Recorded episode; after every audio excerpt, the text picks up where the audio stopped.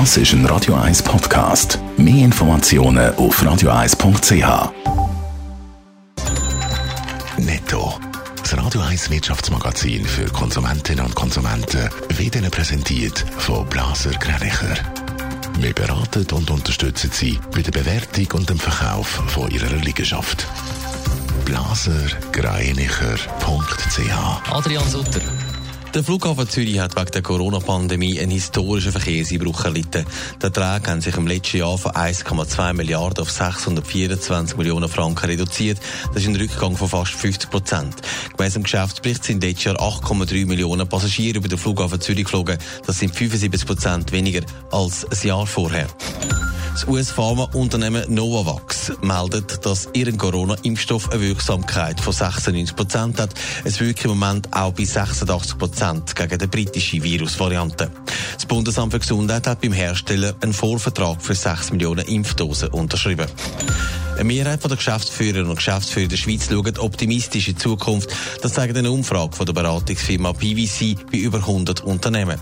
Zwei Drittel der Befragten glauben an einen wirtschaftlichen Aufschwung in den nächsten zwölf Monaten. Auch die Digitalisierung werden praktisch alle Firmen vorantreiben als Lehr aus der Corona-Pandemie. Wenn wir auch kein Wahrsager müssen sein, um zu wissen, dass die Corona-Pandemie im Flughafen zünftig zugesetzt hat. Es wird so wenig geflogen, dass sogar der Fluglärmgegner auffallend ruhig geworden ist. Adrian Sutter, der Geschäftsbericht vom Flughafen bringt jetzt Zahlen schwarz auf weiß. Es ist nicht ganz so schlimm wie erwartet, aber immer noch schlimm. Anstatt 1,2 Milliarden Umsatz hat man 624 Millionen, ja, gerade einmal die Hälfte gemacht. Und das ist nicht weiter verwunderlich, weil das Kloten außer der Flughafen über Monate auf Minimalbetrieb läuft und das trotzdem Kosten generiert. Verlust macht man dann auch in allen Sparten. Das Fluggeschäft weist ein Minus von fast 70 Prozent aus. Im Geschäft, das nicht mit der Flügerei zu tun hat, ist das Minus auch fast 30 Prozent.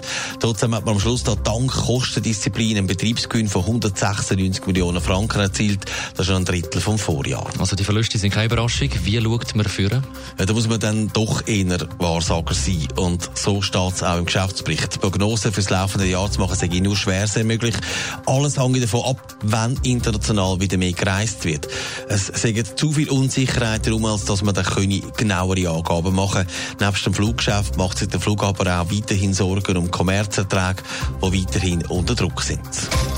Netto, das Radio 1 Wirtschaftsmagazin für Konsumentinnen und Konsumenten.